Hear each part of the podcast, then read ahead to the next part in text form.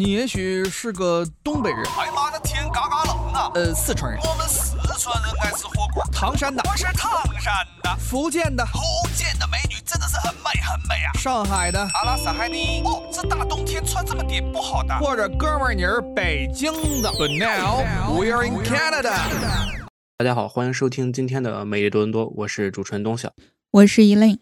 哎，今天啊也是突发一个新闻，其实已经发了两三天了，大概有，就是据说这个一 G 点五新的变种病毒，也是这个新冠的变种病毒啊，已经杀到了这个多伦多。有专家也是指出，八月份可能会有这个大爆发，所以说需要大家秋季啊打一版这个新的加强针。你你有看到这个新闻吗？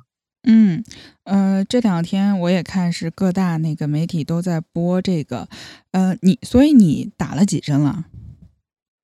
我打了，我其实就打了一针。哎，为什么呢？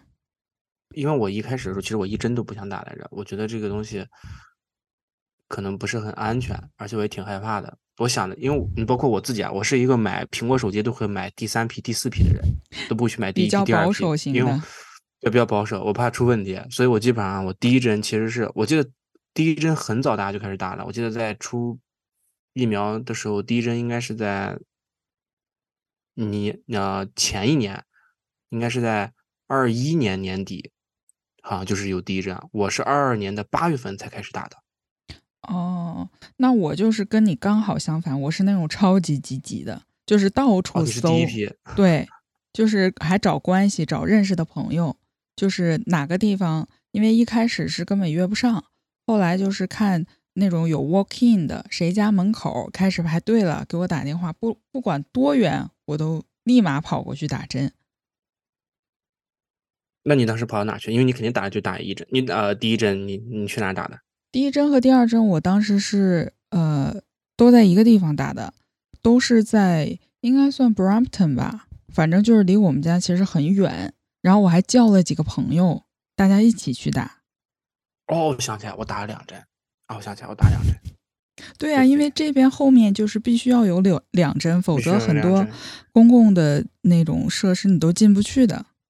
对，要拿那个小的二维码那个东西嘛。对。然后我当时打针的时候，我已经拖到什么地步了？我已经拖到，就是你已经不需要预约了，你随便走一家 shoppers 进去就能打。啊，你是那种后面还好像还送东西是吧？送送鸡蛋？对，对，他就就一定啊。后来你当时你知道在魁北克就有意思，他们打疫苗送大麻。我天呐，不愧是加拿大。对对，特别有意思。然后我当时打针的时候，我第一针其实反应还挺强烈的，我不知道你反应怎么样。我当时整个人我记得很清楚，我是早上十二点的时候去打的针，然后一直。别人都跟我说第一针反应特别强，然后说会发烧、会出汗，怎么样很难受。我一开始不信，然后等到晚上八点多的时候，我都觉得没有，我都没有一点反应。就我还在家里，就是继续打游戏，然后玩电脑。那个时候，然后到了晚上十点多、十一点的时候，我突然之间就感觉整个人，我好像进到一个很奇怪的状态。你说冷也不是冷，说热也不热，但就是疯狂的出汗和头疼，就是发烧的那种感觉。然后整个晚上就在嗯床上躺着，然后睡觉。就你睡觉的时候，整天晚上也睡不好，就是一会儿冷一会儿热，一会儿冷一会儿热。我整个床单都是湿的，都可以拧出水的那种感觉。哦，那你的这个像我中招时候的反应。我其实打针中招就更恐怖。你先说你打针。我打针第一针是完全没有任何感觉的，就是胳膊痛，仅此而已。然后我第二针其实是很折腾的，因为当时有一个项目想回国去工作，所以呃，嗯，当时好像国内呃要回国的话是需要需要求两针。对，呃，具体的要求我记不太清楚。当时好像还要什么血清检查，就要抽，还要抽血。然后所以当时我就特别着急。当时就是嗯，因为我是最早的那一批，所以呃，多伦多当时。是整个加拿大可以说是都是疫苗短缺的状况，但是美国相对来说，呃，疫苗比较充足。我当时还试图开车专门跑到隔壁的水牛城去打针，然后当时就是你你从多伦多开到水牛城就为了打开这打一针疫苗？我对我当时就这么想的。然后我当时是开到了那个呃彩虹桥那边，就特别不幸，呃，那个。那个海关的人员告诉我，今天出了新政策，走。不是，那倒也没有。他说的是今天出了新的政策，不能因为打疫苗去美国。那你说我去吃饭呢？我就但是我是我我已经告诉他了，他问我的时候啊说干什么？因为我不知道有这个新政，就之前是问嗯了很多朋友，他们都是去美国直接就说我去打针了，而且 walk in 你也不需要有美国的身份什么，直接去那种嗯药店就可以打。我是做了各种攻略，查了所有的攻略，都说没问题。我还跟朋友一起发现开车去计。划赶不上变化，哎，对他们政策一改，你这就进不去了。对，然后后来就是整个多伦多就是到处搜，当时还是在小红书上，包括在 Twitter、Facebook 上，就各种查，就是对，当时好像 Twitter 上是有那个公公共的那个账号，是可以查到每天你在哪些地方可以预约，哪些地方可以 walk in。没错，然后也是就是走了好几次，都是到那儿了，发现他是排队拿号的，然后他每天可能当时就发这么多号，就是后面开呃排队太多，就号发完了就就没办法，然后也是折腾了好几次才打上，但是我算是比较靠前的那批打上。那你是，然后你就就就哎，但是当时说好像有一批疫苗是你打上疫苗之后啊，你的血液里可能会被检测出来你是阳性，从而导致不了你上了飞机。呃，好像有这种情况，但我当时打的就是哦，那是应该是 Moderna 对，我打的是莫德纳，哦，我打的是莫德纳说是比 Pfizer 比较比较强烈，啊，对攻对，击性好像强一点，说是莫德纳。嗯，反正就是还好的，就是最后就回国之后一切顺利，但是当时确实也是，嗯，隔离了很长时间，这个经历还挺难忘的。嗯，隔，但我我隔离也挺舒，我我隔离其实挺舒服的，我在上海隔离的。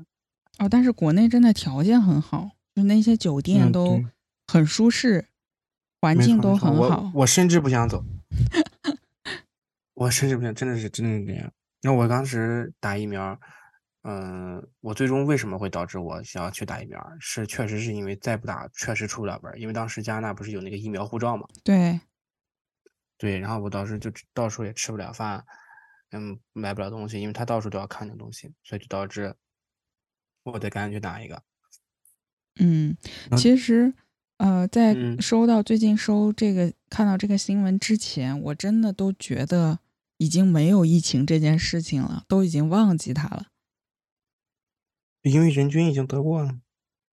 而且很多人，我身边好几个人都是得了两三次了，就是这边就好像就没大家好像就已经不把这个事儿当成一个事儿了，对，当成一个小感冒，但是它还是是要比普通感冒要更嗯强烈，严重很多的对，对，那我当时特别有意思啊，我嗯，我是怎么中招的？其实我记不太清了。本来是一开始我跟我朋友跟室友，我们大概四个人一块去温哥华旅游，然后呢，我跟另一个男生住一间屋子，然后另外一对呃情侣住一间屋子，然后我们去玩了四天之后啊，当天那个跟我住一个屋子的男生他就阳了。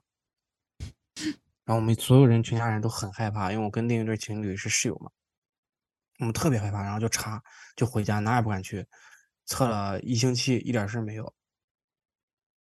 我们当时就在想，是不是这个体这个体质就不易得这个新冠啊？但是没过几天，也就是我想应该是在今年，呃去去年年底，就十二月三十一日那一天，那一天我开始发烧，因为我本来都跟约好了朋友一起出去跨年嘛，那天哦天呐那天我就，开始发烧，我我跟你是一模一样的，是吗？你也是跨年那一天咱们俩说的应该是一个聚会，我认为 啊？对，是，是 cottage 的那个聚会吗？对对对对，没错，是那个聚会，那是个大型的聚会，我本来也是。我本来也是要跟着去的，就是我就是哦三十一号那天爆发了，我也是三十一号那一天啊，然后我当时真的真的是，我真的当天我都我当时在想，我说我要不要？我当时在想，我说要不要去给他们传染一下？但是也没有。但是后来我我还有侥幸心理，我说应该不会是阳了吧？但是等到晚上的时候，我真的我放弃了这个想法，因为我嗓子开始剧痛无比。哦，我我我其实当时还好，我是那天那个我已经发烧高烧，就像你之前说的，就是全身湿透，就是整个单子能拧出来水那种。然后本来因为我的室友们都已经得过好几次了，本来他们说要带着我去的，但是当时真的床我都爬不起来，而且特别惨的是，当时我们家有一只狗，有一只小卷毛狗。然后我就拖着病痛的身体，因为我室友走了之后，那个狗很粘人，它就该开始在家里疯狂嚎叫，就是我怎么哄他都没有办法。然后我就得拖着我的病病弱的身体，我还得安慰他，说他们一会儿就回来了。但其实他们当天玩了很晚啊，对，没错，我一个人在家，这太惨了。没错，很快乐，他们很快乐，他们非常快乐，而且回来的时候还说了好几天很快乐，痛苦都是我一个人的。还有我，我当时也承受了痛苦。我，但我对于整个，我我不知道你，你大概是持续了几天效果？那个，呃，我觉得很有趣的一点就是，我当时真的感觉我快不行了，我人要没了。而且我当时是发烧三十九度多，就必须得不停的吃泰诺，就是六个小时一次，六个小时一次，只要不吃就会体温马上就要上去。然后当时我就感觉我不行了，这要病好长时间。然后我美国的同事就告诉我没事儿，这个病五天准好。我当时还觉得怎么可能五天会好？结果他就完全像他说的一样，就是五天正正好好五天就好了，什么事儿都没有。我，你知道我持续多久吗？嗯，我一直持续到七号。哦，那你比较严重。我靠，我超级严重，因为我当时已经，我嗓子已经痛到完全不能说话。我当时嗓痛的感觉什么？我就感觉有一个铅笔刀在我嗓子眼里削铅笔，很形象。特别痛，根本咽不了口水，然后晚上你也睡不着，你只能干醒着。因为你又发烧很难受，然后一直在出汗，特别不舒服。但是你又不能洗澡，因为我你记得吧？他们说疫情不是你得了新冠之后，千万不能洗澡。对，当时所有人都这么讲。然后我还不信邪，我妈妈也是这么跟我讲的，不要洗澡。我就不信，我就第三天的时候，其实我已经不烧了，我都三十六度多了，我就实在忍受不了，我洗了个澡，马上就开始发烧。我我我坚持了一个星期，我当时感觉我整个人都不行了，我感觉我整个人就真的特别油腻。然后那个时候还不是现在短头发，那时候是长头发，可以想象。我真的很难受，我中间其实是洗了头发的，但是我没洗了，特别。而且当时就会大家会去小红书上查各种对嗓子有好处的偏方，比如说什么橙子鸡蛋水。哎，这个鸡蛋水倒是，因为我的很多同事，就主持人同事，都是常年喝冲鸡蛋水，好像一直都有这个说法，就是保护嗓子。冲鸡蛋水确实是有保护嗓，但他们说冲鸡蛋水治新冠，就真的那那会儿感觉大家都失去理智了，就什么方法真的你说试试，对，先试试再说。然后就一直进入了一个，哎，我当时最难受的其实就是是是嗓子疼。你要说什么出汗呀、发烧，我都可以忍受，但是嗓子疼是真的，根本受不了一点。哎，不过我倒是有一个后遗症，就是那咳嗽，就是我在五天发病期间我不咳嗽，也不流鼻，嗯，不流鼻涕，不咳嗽，但是之后我好了之后就开始咳嗽，咳嗽了一个月。差不多都是这个，差不多都这个样。我咳，但我咳嗽可能少点，我咳嗽半个月。但是我跟你说，呃，新冠之后一个月内，真的真的是短期内啊，不多说一个月内，就是短期内至少一个月内，真的是一滴酒不能沾。哦，是这样子吗？而且也不要过烈的运动，真的是这样。因为我当时我室友从国内回来，他就是新冠，他新冠刚好，然后就从国内回到呃加拿大，回到加拿大之后呢。因为他回来嘛，然后看他好好好没什么事我们以为都没什么事然后一周之后，因为我们庆祝他回来，就在家里聚餐了一下，然后他就跟我喝了两瓶啤酒，第二天进急诊了，这么严重？哇，超级严重，然后整个人现在哮喘，在家里需要吸那个哮喘那个瓶儿。现在还有吗？对他现在还在需要吸那个瓶儿，这已经好几个月了。哇，那那是，所以大家一定要注意，就嗯是假如说不幸再次阳了，一定要休息，注意休对，息。而且也不要做强制运动。对，对，其实我今天还想跟你聊聊，就是那个在疫情刚开始的时候，你你好像疫情刚开始的时候，你是不在加拿大这边的。嗯，我也是对，呃，我我特别有意思，我当时其实是休了假要回国，然后还是定嗯了去日本啊到处旅游，还定了去四川的呃旅行的计划，包括酒基酒什么全部都定好了。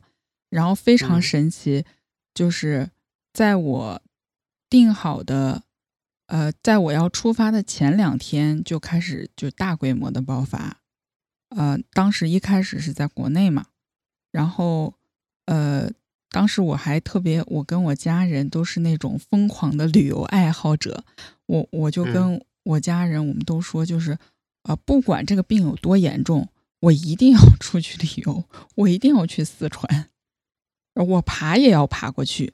然后第二天就是接到了呃四川那边酒店的电话，就是说你来可以，但是我们这边的厨师都已经放假了，就是你来了只能在饭店，只能在房间里待着，也没有饭，也不能出门，然后就就屈服了。那真是没有办法，而且肯定所有景点都会关门。对，当时所有景点都关门。我当时疫情刚开始的时候，我我也是我是特别幸运，我其实跟你相对来说是相反的。你知道疫情刚刚爆发的时候，我是在什么地方？我在英国。嗯我当我当时在伦敦，因为我不知道你们记你记不记得，当时疫情爆发前两天还不是三天的，是科比那个飞机失事的事情。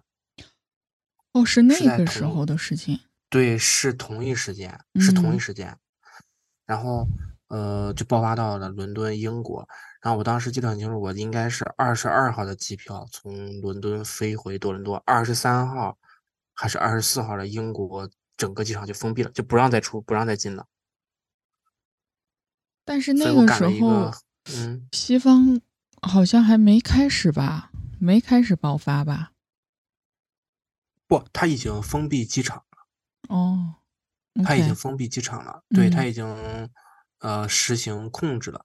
而且当时，我当时在伦敦的时候，因为因为那个新闻是比较大的嘛，然后爆出来之后，嗯嗯，伦敦和法国其实都有一些案例，所以当时出门的时候，大家都戴着口罩，然后我也戴着口罩，然后我戴着口罩，因为我是中是中国亚洲人嘛，然后中国人，然后我戴口罩的时候去超市，人家就问我是哪个国家的，我说我是中国的，然后他们说你是从哪来的？我说我其实是从加拿大来的，我并不是从中国来的。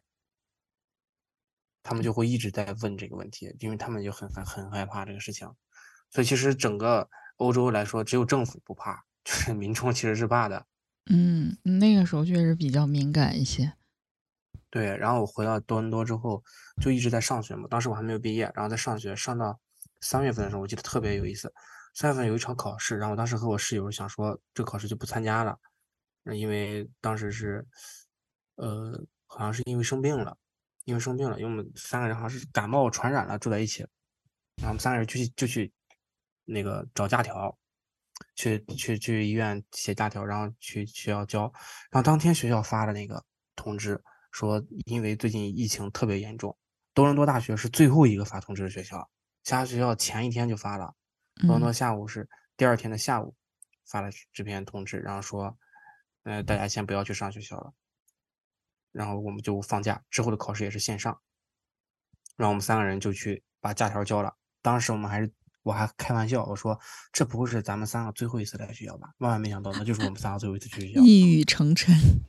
一语成真，而且之后马上进入到这个，我们是先放了一个星期的假，然后学校看看事态完全控制不住，根本不可能恢复之后，学校就决定接下来的考试变成线上考试，然后那一年我们考试就特别的难，因为线上考试，哇，所有的题都到一种变态的地步，你知道吗？就是有很多同学考完哭了，考哭了，线上考试能考哭。哇，线上考试真的特别难，因为当时是刚刚开始线上考试，大家还没有一些什么有效的作弊手段，也没有没有没有一些有效的这种互帮互助的方式，大家就自己在那愣做。但学校以为我们有，你知道吗？但我们其实没有。那现就是一开始线上不都是开卷考试吗？对，就是因为开卷考试，所以学校把那题都弄得特别难，但是学校他根本没有意识到。就是一些数学题，它开卷对我们来说意义不大，你懂吗？就不会就是不会，对，能能起到一定的帮助，也就仅此而已了。就是记一个公式什么，能不会就是不会。那题出的巨难无比，完全都不是一样，然后就导致很多同学的那一年都没有毕业。哦，那一年毕业率其实还是蛮低的。嗯，然后我们就经过了一年在家里上课的，啊，我是本来就。不是不该那个时候毕业啊！然后我上了一年，没有留级。疫情，对对对，然后我是上了一年学之后，在疫情上学。疫情上学真的特别有意思。我们不是 Zoom 上上课吗？嗯。所以经常会碰到一些奇怪的事情。你知道 Zoom 大学当时有一个特别嗯严重的事情，就是有很多同学他们在上上课时就会有出现炸房的现象。啊？怎么讲？就是说，呃，老师上上课，同学上上课，然后突然有一个陌生人通过链接进到 Zoom 教室里，然后开始大喊大叫，太离谱，就影响课堂秩序。然后就是当时出了很多这种现象。最有意思的其实还是一些同学啊忘记关麦。哇，这个真的特别有意思。我自己就有一次，你知道吗？我自己有一次上那个呃 UTM，我学了，当时我在学中文课。真的好死不死，还是中中文课，就大家都能听得到我在说什么。我当时其实我当时是准备呃出门的，当时想挂着 Zoom，然后开车出门。然后但出门前，大家知道你肯定会习惯了上个洗手间。我天，现场直播。然后没没没有视频没有开，就是我把那个手机放到裤子兜里，然后呢，我就上完洗手间之后我就出来，出来之后我就看。我就上车了嘛，上车之后我就发现，所有人都开始抠那个弹弹幕，说同学你水声太大了，我说，那整个人社死到不行。你就说你在洗手嘛，我 洗手不应该不是那个声音。我以为你是现场给，你可以现场给大家表演一段贯口什么的。没有没有，完全就完全那个什么，完全。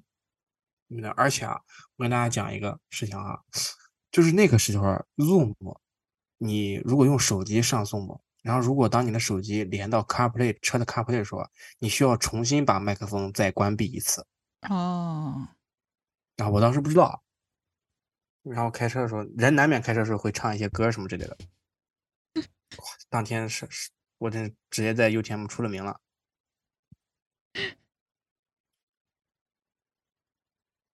对，所以就是，这疫情上课其实真的有很多这种平常上课，因为你大家平常在学校里是不会有这种情况的，嗯，就是大家都会比较守秩序，不会说因为距离的把控而放肆自己。所以说疫情上课其实还真是很多新闻，当时出了很多新闻。对，而且其实疫情一开始的时候，呃，多伦多就是当时是全程。不让出门，然后超市限购，啊，所有住宅，呃，你的 driver license 在同一个住宅里的人啊，一所住宅里只能派一个人出去采购，真的是很难得。加拿大路上到处不会出现堵车的情况。那其实跟中国是一样的政策，基本上。但中国当时不是采用送饭上门吗？呃，我们那边可能各地区还是不太一样。我们那边是小区里一户人在特定的时间可以派出去一个人去购买食物，就因为我我们那个城市一直都没有很严重，就可能管管的也相对来说没有那么严。我当时听我我父母，然后在山东就是说是他们会就大白那些防疫工作人员会把生活用品送到家门口。哦，那真的很贴心，在这边是不可能的，没有这个人。在这边是不可能，对，没有这个人，我们就得去买，而且当时是买不到口罩和消毒液的，嗯，就特别夸张。而，当时我还看到一个特别有意思，就说到这个口罩和消毒液，我看到一个特别有意思的事情，就是一开始的时候实行疫情管控的不是国内嘛，嗯然后欧洲那边还没有，所以当时口罩在国内属于一个稀缺、紧缺资源。然后当时欧洲很多的华裔和华侨啊，自发的去欧洲的超市、呃药店去购买这个 N95 的口罩，然后寄回国，成箱成箱，好几十箱、好几十箱往国内寄。然后寄完之后，欧洲管控了，他们没有口罩了。对，好多地方都是这样。对，包括加拿大这边，当时我们这个我们台也是，呃，组织了那个买的口罩往回寄，就是支援国内，然后很快就会发现这边也没有，国内又得支援回来。对，但其实这边也用不上，因为大家当时确实是不出门，而且当时大家应该是工作都会在啊呃这个线下啊线上，就有段时间之后不是封锁所有的工作了嘛，然后当时还有出还出了一台政一些一系列政策，比如说就是这个，如果你因为疫情丢失了工作，可以领那个救助金，一个月两千那个救助金，嗯还嗯，挺多的。对，然后当时线线上上班，我当时是后来我毕业了，二零年二一年我毕业了嘛，然后包括二零年的时候，我当时也在，因为我当时是属于一个马上要毕业状态，二零年的时候，所以其实我有大把的时间是在家里空闲的，那我就想说找一个工作，当时找了一个留学中介的工作，当时是在公司上班，所以我每天上课的时候上着网课，然后呢坐那个 Go Bus 去从密西到养分去去公司上上班，然后发生了一件有意思的事啊，就是什么呢？就疫情，它不是一波一波的来嘛，嗯，后来第二波来的时候啊，整个办公室的人，所有整个大楼，不只是我们公司，整个大楼人都守在电视前看那个福特省长宣布疫情封锁，大家就第二天不用来上班了。哇，简简直是万人空巷，你知道吧？全是那个摄像，所有人都是。然后福特省长省长就宣布完之后啊，这就欢呼，整个楼整个楼你都能听到欢呼，哇，非常开心，非常开心。然后大家就回到家里去上班，在家上班也是个非常有意思的事情。所有人都开着 Zoom，然后可以看到各种奇奇怪怪的睡衣。开着我觉得当时很很多新闻都是呃很有意思，就是上身穿着西装，下面穿着大裤衩子。对我们对像我们男生都是说穿着上身穿着，我们也不会穿西装，但是就是会穿的穿着稍微正式一。点，对，对，穿正式一点，然后下身就穿着裤衩，然后上厕所要打报告，其实相对来说更严了，因为你你知道吗？他需要你的那个你不停的盯着电脑，然后而且你你知道你你知道你的主管是盯着你一直看的，就是盯着你一直看的，所以说他会在那个屏幕上监视你。你说你要是摸鱼的时候，你比如说你要看一个综艺什么的，你都不能笑。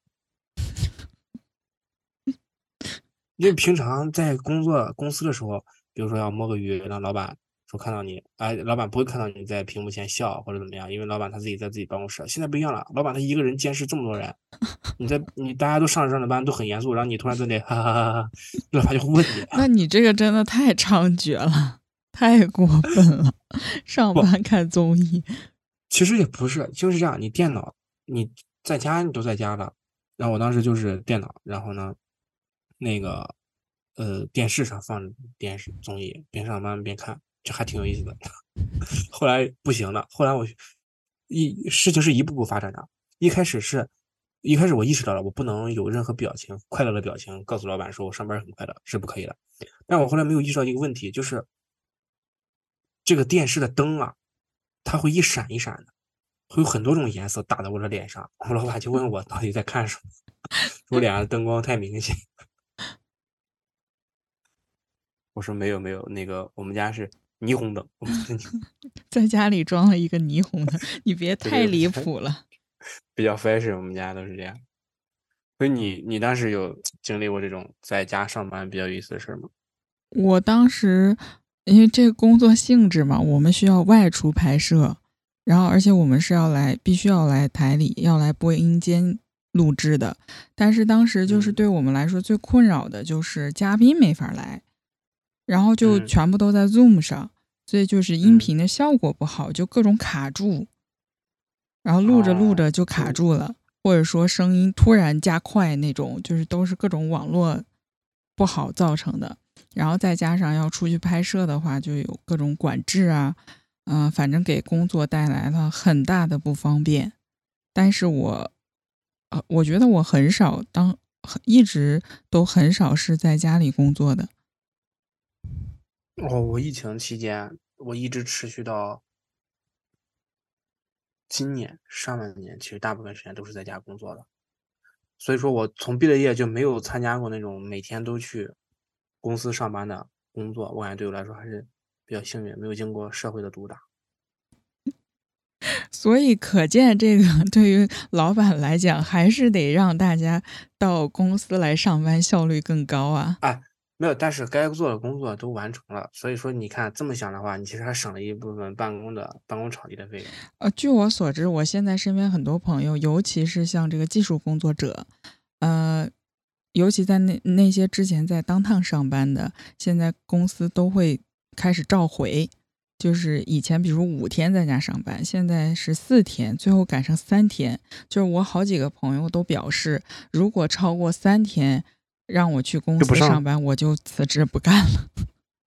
对，因为大家就表示，其实这工作我在家里也可以完成，而且会更舒服，可以说是效率更高，这是很正常的。其实这是很正常的，就包就是一些程序员朋友也都是跟我反映过这些问题，他们有一些比较开明的领导都会选择，就是继续把这个在家上班的这个情况延续下去。嗯，确实，对于有些工种来说，呃，员工在家其实就是把任务完成了就行，反而对于公司来说可以省，毕竟在当趟那个寸土寸金的地方，这种大型的 office 确实是很对啊，一笔很大的费用。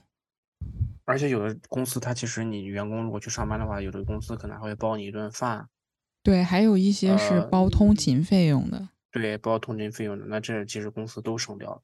嗯呃，就当时疫情的时候，其实我看了最有意思的一个新闻是，就在我们隔壁社区，当时有一些传闻，我不知道你记不记得，就是说这新冠疫情是五 G 传染，啊，是信号传染，所以我们隔壁一个社社区的老太太就拿菜刀把电线砍了，就导致整个楼 着火了。